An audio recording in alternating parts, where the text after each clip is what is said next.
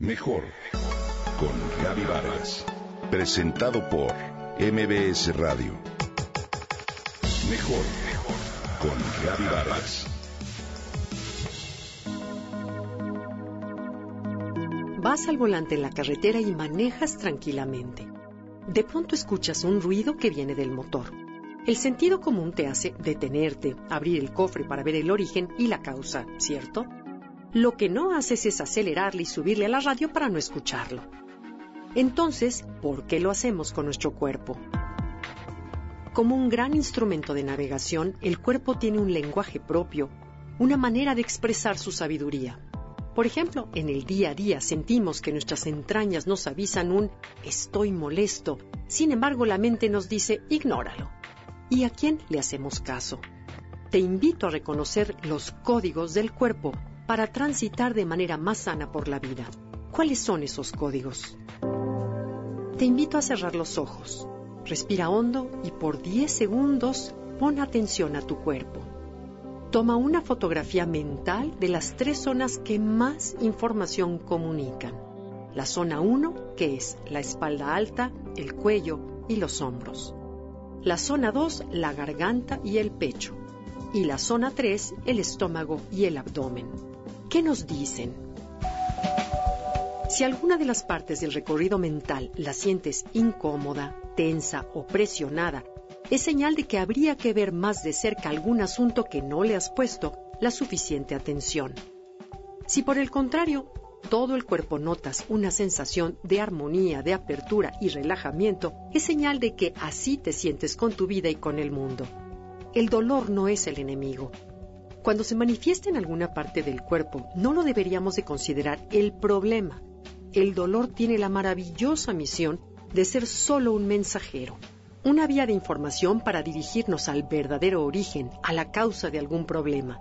Si lo escuchamos con atención, nos habla de cuáles son nuestros límites, nuestras fronteras en todos sentidos, psicológico, físico y mental, así como la mejor manera de cuidarnos antes de terminar en el hospital. Lo irónico es que lo primero que hacemos es tratar de evitar el dolor por todos los medios y en esa tarea cortamos al mensajero cuyo servicio es indicarnos en dónde hemos perdido el rumbo y así generamos más dolor.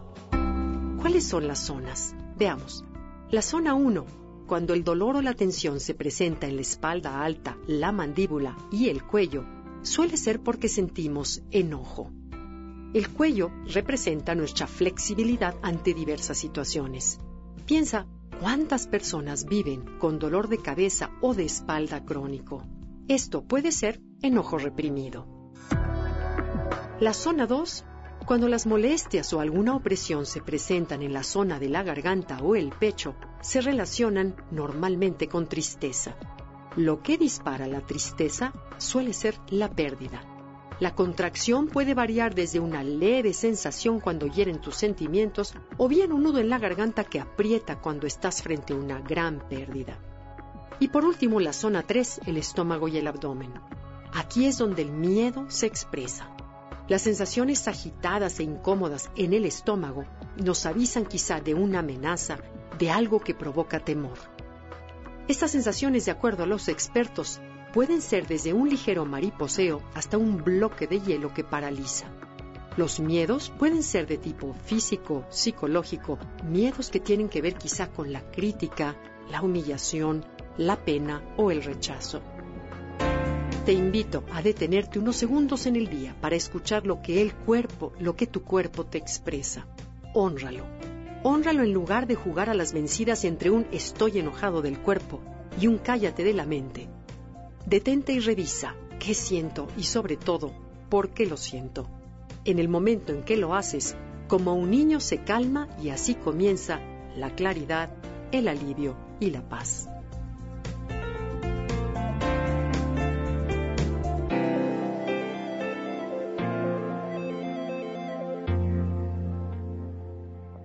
Comenta y comparte a través de Twitter. Gaby-Vargas. Mejor con Gaby Vargas. Presentado por MBS Radio.